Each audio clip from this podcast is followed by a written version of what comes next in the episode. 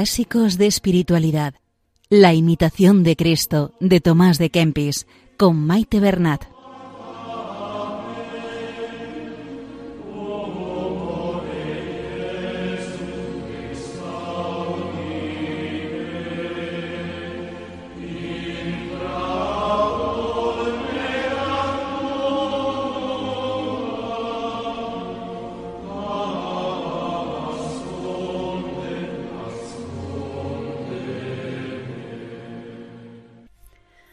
Un saludo a todos los oyentes de Radio María y bienvenidos al programa Clásicos de Espiritualidad, donde estamos realizando una lectura pausada del libro La imitación de Cristo.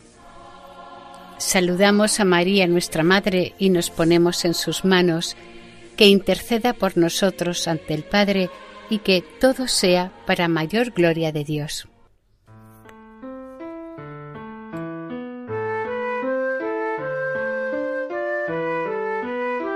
Continuamos con los primeros capítulos del libro cuarto y último del Kempis, dedicado completamente al sacramento de la Eucaristía. Concretamente hoy se van a leer los capítulos del 3 al 6. En referencia a la estructura en que está escrita, sigue la forma dialogada entre Jesucristo y el alma del discípulo cuando toma la palabra el discípulo, el texto puede convertirse en una oración dirigida a Dios que el lector puede hacer suya, al mismo tiempo que reflexiona sobre este misterio del Santísimo Sacramento. Los capítulos 3 y 4 están dedicados a descubrir la importancia de comulgar frecuente y devotamente. El capítulo 5 se dirige especialmente a los sacerdotes ordenados, haciéndoles ver o que se den cuenta de la importancia y lo sublime de su ordenación y que sean consecuentes con su forma de vida.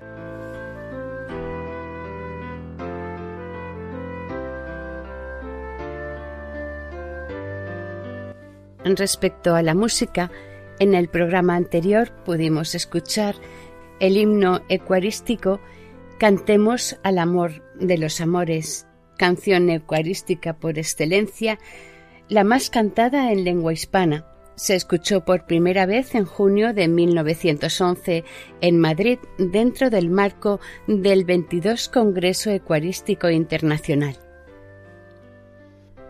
En el programa de hoy escucharemos otro cántico eucarístico muy popular y extendido, Oh buen Jesús. Se escuchó por primera vez en 1904.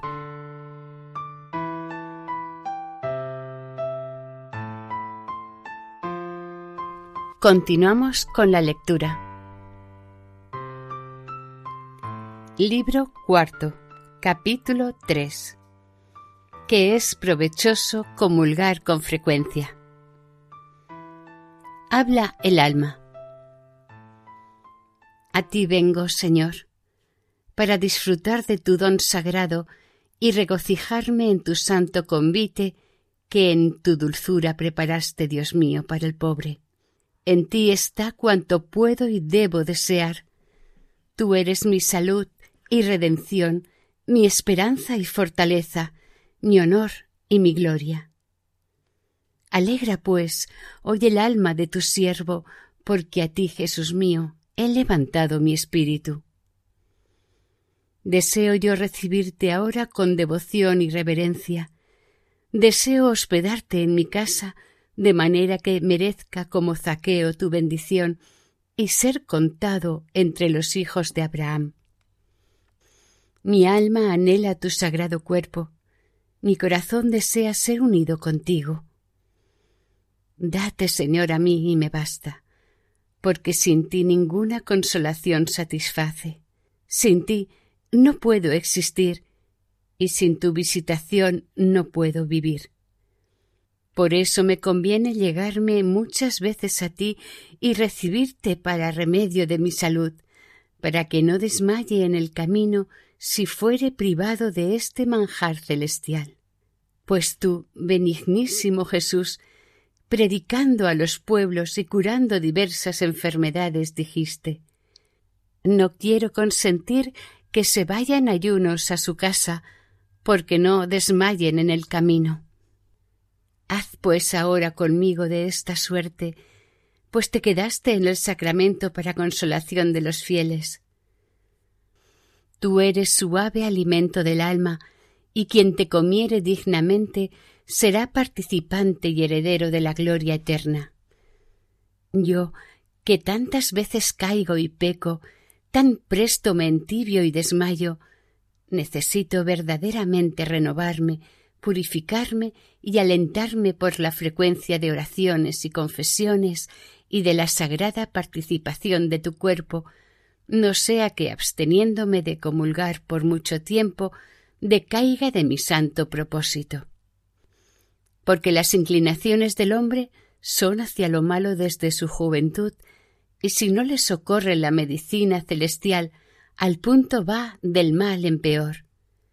Así es que la Santa Comunión retrae de lo malo y conforta en lo bueno. Y si ahora que comulgo o celebro soy tan negligente y tibio, ¿qué sucedería si no tomase tal medicina y si no buscase auxilio tan grande. Y aunque no esté preparado cada día ni bien dispuesto para celebrar, procuraré, sin embargo, recibir los divinos misterios en los tiempos convenientes para hacerme participante de tanta gracia. Porque el principal consuelo del alma fiel, mientras peregrina unida a este cuerpo mortal, es acordarse frecuentemente de su Dios y recibir a su amado con devoto corazón. Oh admirable dignación de tu clemencia para con nosotros, que tú, Señor Dios, Criador y vivificador de todos los espíritus, te dignas de venir a una pobrecilla alma y satisfacer su hambre con toda tu divinidad y humanidad. Oh feliz espíritu y dichosa alma, la que merece recibir con devoción a su Dios y Señor y rebosar así de gozo espiritual. Oh qué Señor tan grande recibe, qué huésped tan amable aposenta, qué compañero tan agradable admite, qué amigo tan fiel elige, qué esposo abraza tan noble y tan hermoso, y más amable que todo cuanto se puede amar ni desear. Callen en tu presencia, mi dulcísimo amado, el cielo y la tierra con todo su ornato, porque todo cuanto tienen de esplendor y de hermosura lo han recibido de tu beneficencia, y nunca pueden aproximarse a la gloria de tu nombre, cuya sabiduría es infinita.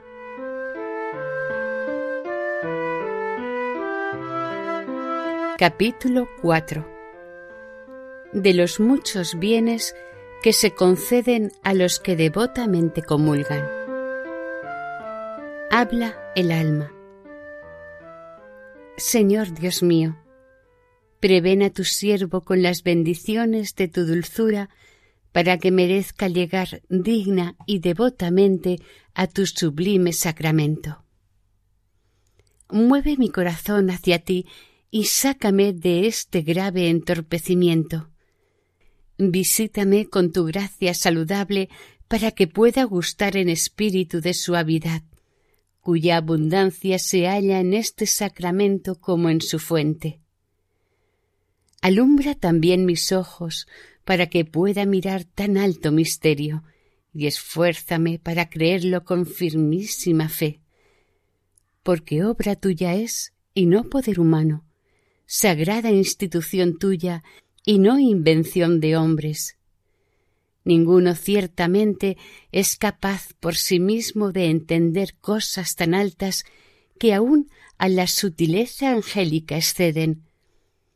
Pues yo, pecador indigno, tierra y ceniza, ¿qué podré escudriñar y entender de tan alto secreto?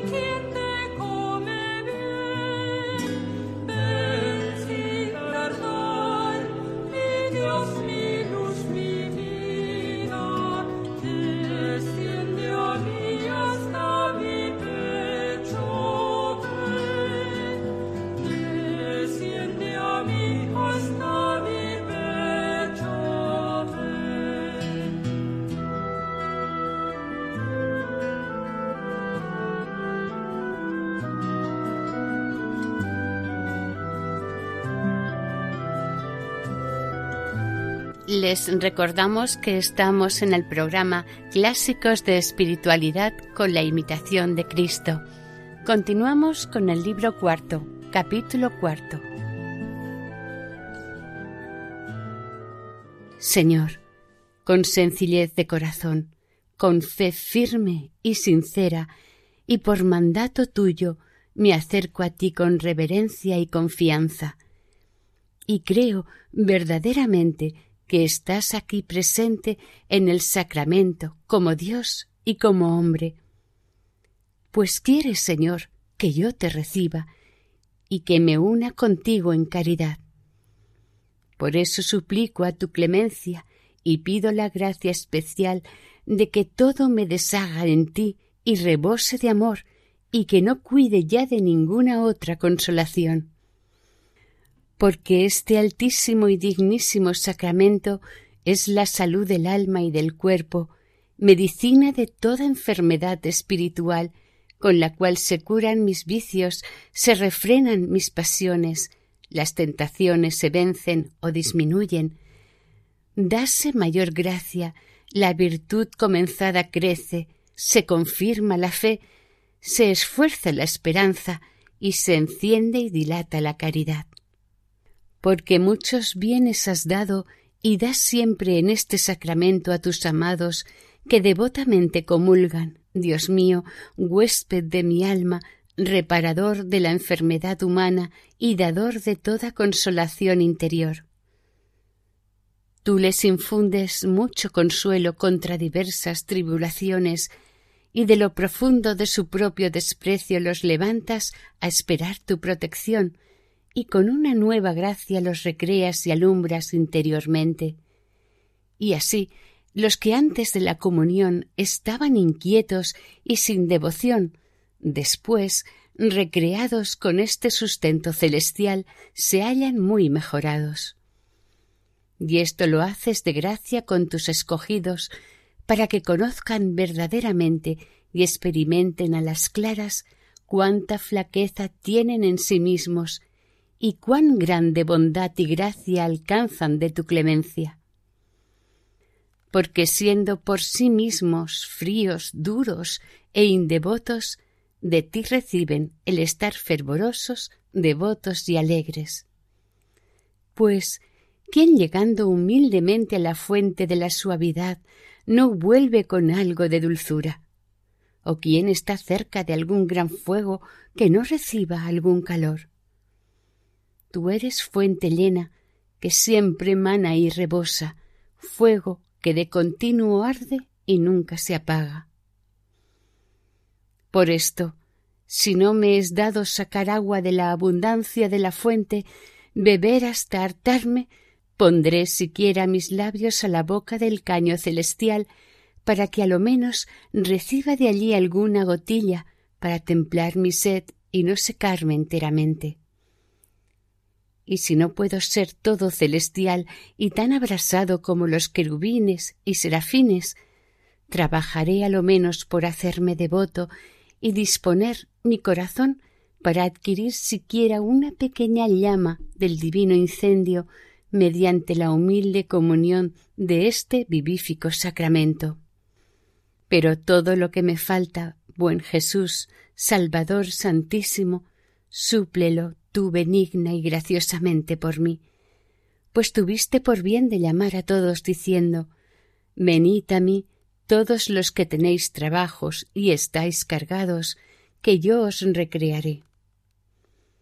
Yo, pues, trabajo con sudor de mi rostro, soy atormentado con dolor de mi corazón, estoy cargado de pecados, combatido de tentaciones, envuelto y oprimido de muchas pasiones, y no hay quien me valga, no hay quien me libre y salve, sino tú, Señor Dios, Salvador mío, a quien me encomiendo y todas mis cosas, para que me guardes y lleves a la vida eterna.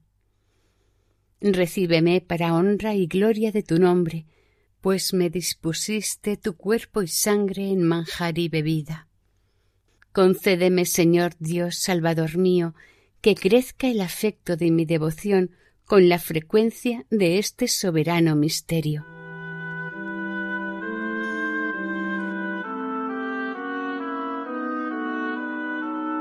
Capítulo 5 De la dignidad del sacramento y del estado del sacerdocio.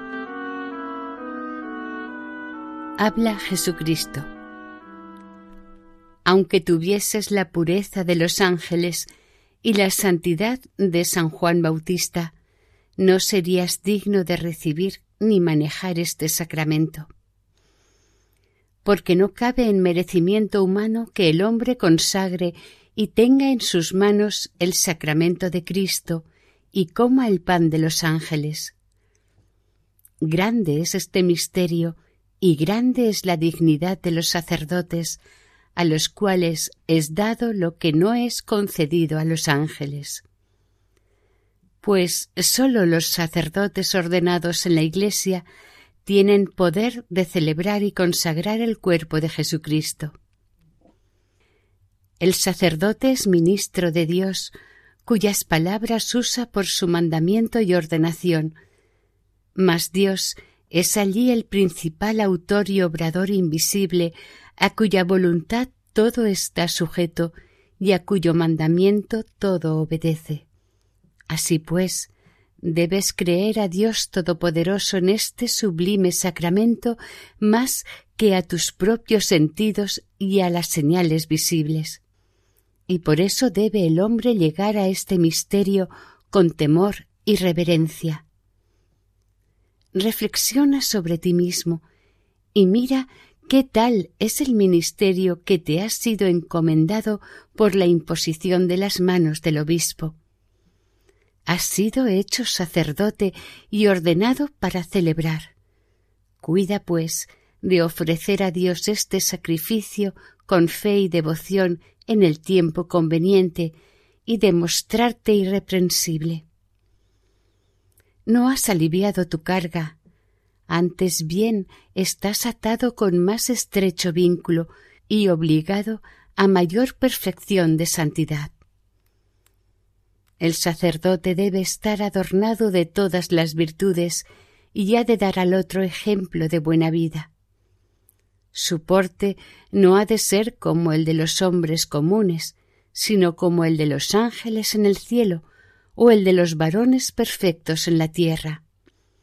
El sacerdote, vestido de las vestiduras sagradas, tiene el lugar de Cristo para rogar devota y humildemente a Dios por sí y por todo el pueblo. Él tiene la señal de la cruz de Cristo delante de sí y en sus espaldas, para que continuamente tenga memoria de su sacratísima pasión. Delante de sí, en la casulla, trae la cruz, para que mire con diligencia las pisadas de Cristo y estudie en seguirle con fervor. En las espaldas está también señalado de la cruz para que sufra con paciencia por Dios cualquier injuria que otro le hiciere.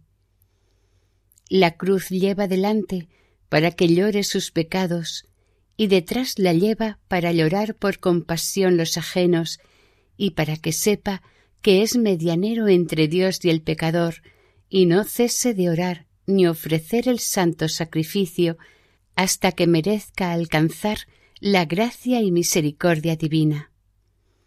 Cuando el sacerdote celebra, honra a Dios, alegra a los ángeles y edifica a la Iglesia, ayuda a los vivos, da descanso a los difuntos y se hace participante de todos los bienes.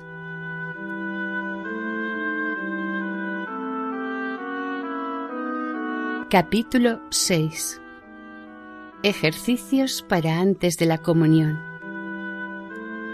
Habla el alma. Señor, cuando pienso en tu dignidad y mi vileza, tengo gran temblor y me hallo confuso.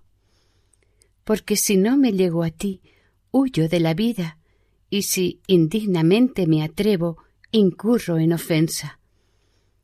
Pues, ¿qué haré, Dios mío, ayudador mío, consejero mío, en las necesidades. Enséñame tú el camino derecho, proponme algún ejercicio conveniente para la Sagrada Comunión, porque es útil saber de qué modo deba yo preparar mi corazón devotamente y con reverencia para recibir saludablemente su sacramento o para celebrar tan grande y divino sacrificio.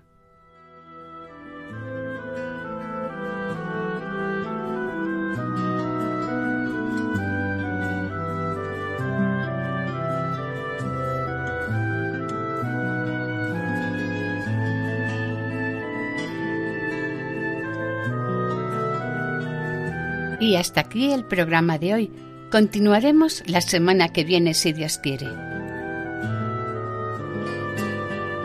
Si desean ponerse en contacto con el programa, este es el correo electrónico la imitación de Cristo arroba.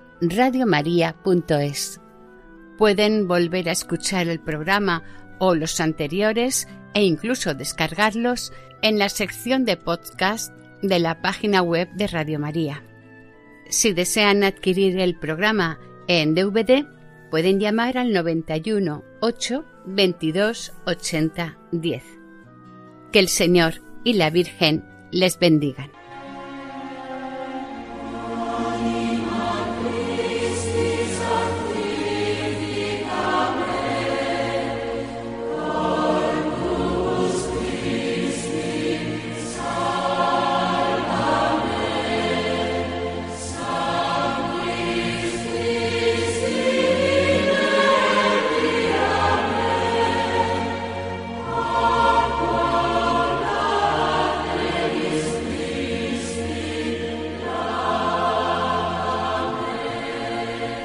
Han escuchado Clásicos de Espiritualidad, La imitación de Cristo, de Tomás de Kempis, con Maite Bernat.